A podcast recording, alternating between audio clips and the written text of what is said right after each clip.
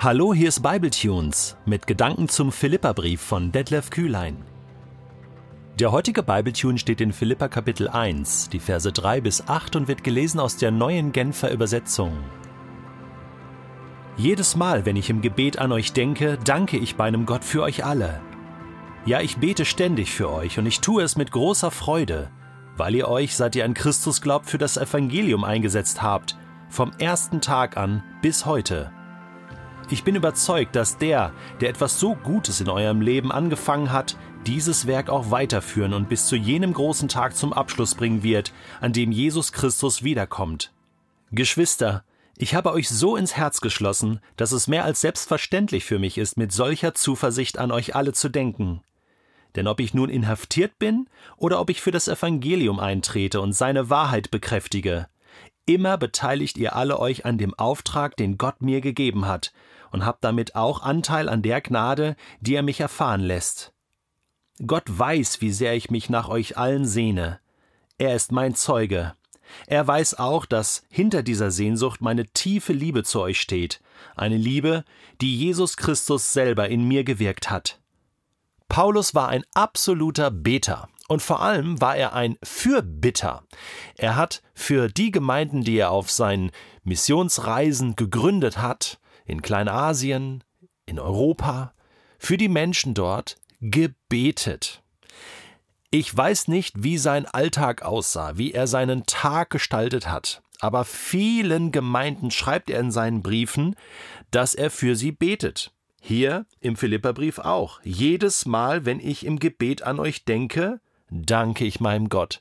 Den Thessalonichern schreibt er auch, dass er ganz intensiv für sie betet, den Ephesern auch den anderen Gemeinden auch. Du kannst mal einen Vergleich machen bei den neutestamentlichen Briefen von Paulus, wie oft er erwähnt, dass er betet. Das ist also sein Hauptwerkzeug.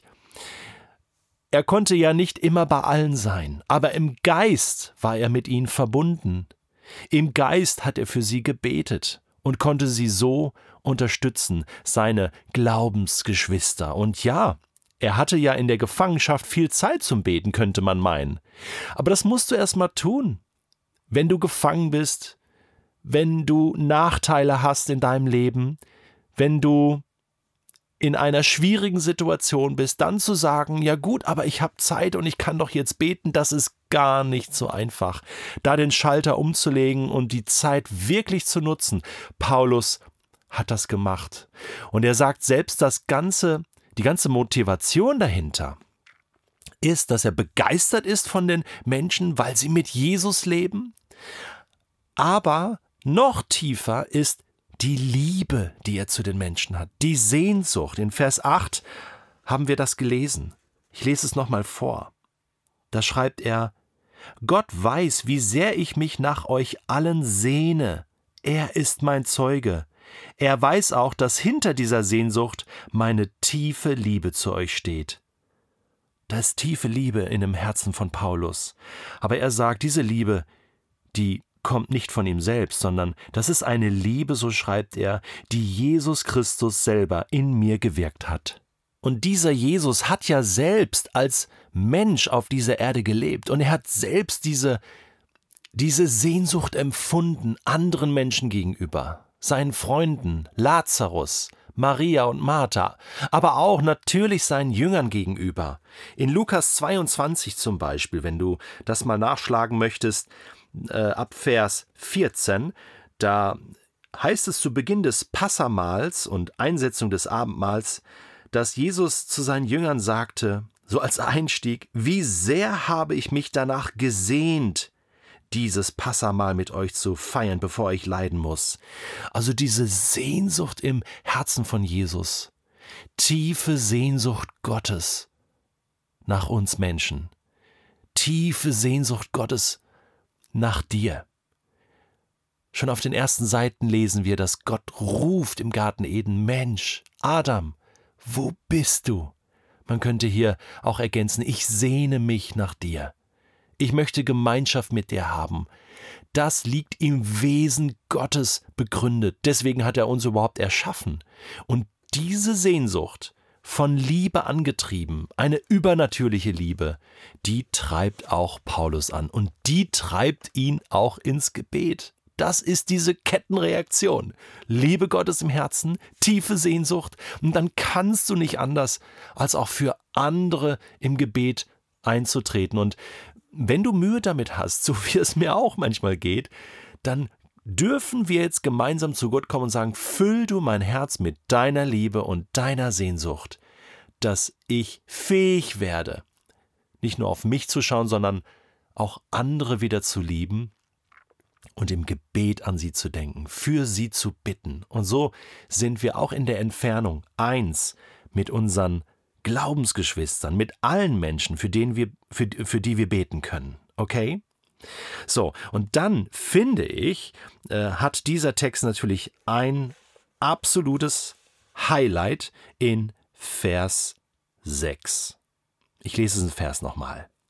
Ich bin überzeugt, schreibt Paulus da, dass der, der etwas so Gutes in eurem Leben angefangen hat, dieses Werk auch weiterführen und bis zu jenem großen Tag zum Abschluss bringen wird, an dem Jesus Christus wiederkommt.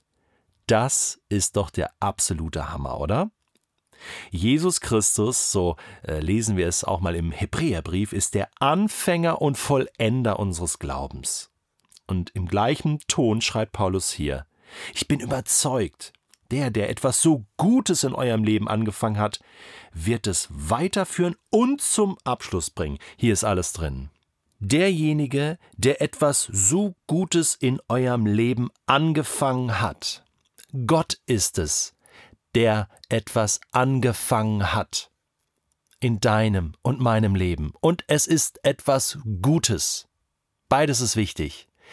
Alles Gute und Vollkommene kommt von Gott dem Vater, schreibt Jakobus.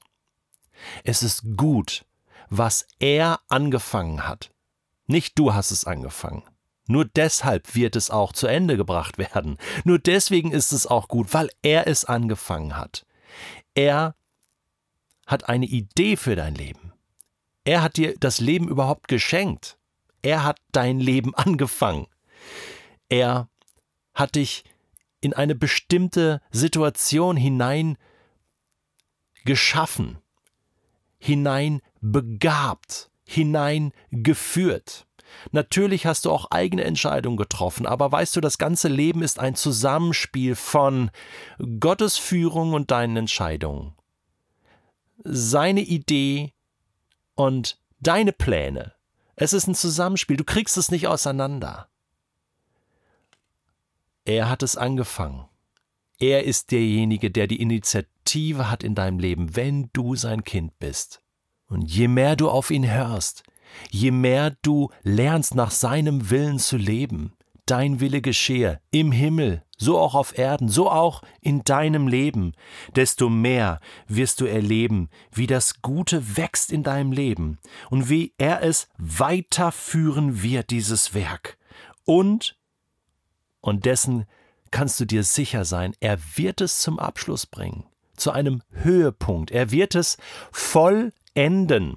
Nicht nur irgendwie hinkriegen, nicht nur irgendwie zu Ende führen, mit Ach und Krach über die Ziellinie, sondern vollenden. Vollenden heißt, das, was noch fehlt, das, was du vielleicht auch verbockt hast, da wo du Fehler gemacht hast, da wo du eigene Wege gegangen bist, da wo du schwach geworden bist, er wird es weiterführen und vollenden, sodass das Gute am Ende bleibt. Hey, das soll dir Hoffnung geben. Das soll dir zeigen, wie groß Gottes Gnade ist. Du wirst am Ende deines Lebens, ach, wenn wir dann später mal Jesus sind, wir werden zurückschauen und werden lachen und werden weinen vor Freude und werden sagen, hey, wie haben wir das nur geschafft? Es war alles Gnade Gottes. Und es wird gut sein. Und das, nimm das mit jetzt schon in deine Situation, wo du sagst, keine Ahnung, wie das jetzt weitergehen soll. Keine Ahnung. Gott, ich hänge hier in den Seilen. Ich weiß nicht, was der morgige Tag bringt. Wie soll das noch gut werden? Und die Philippa waren vielleicht genau in der gleichen Situation, voll unter Druck und haben nicht gemerkt, dass Jesus da ist Manchmal spüren wir Gottes Nähe nicht, gerade in den schwierigen Situationen. Wir rufen und wir rufen. Und dann brauchen wir Menschen wie Paulus, die uns sagen, ich bin überzeugt.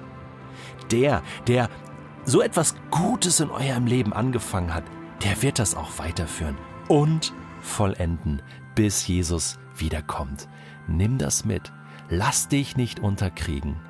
Gott ist mit dir.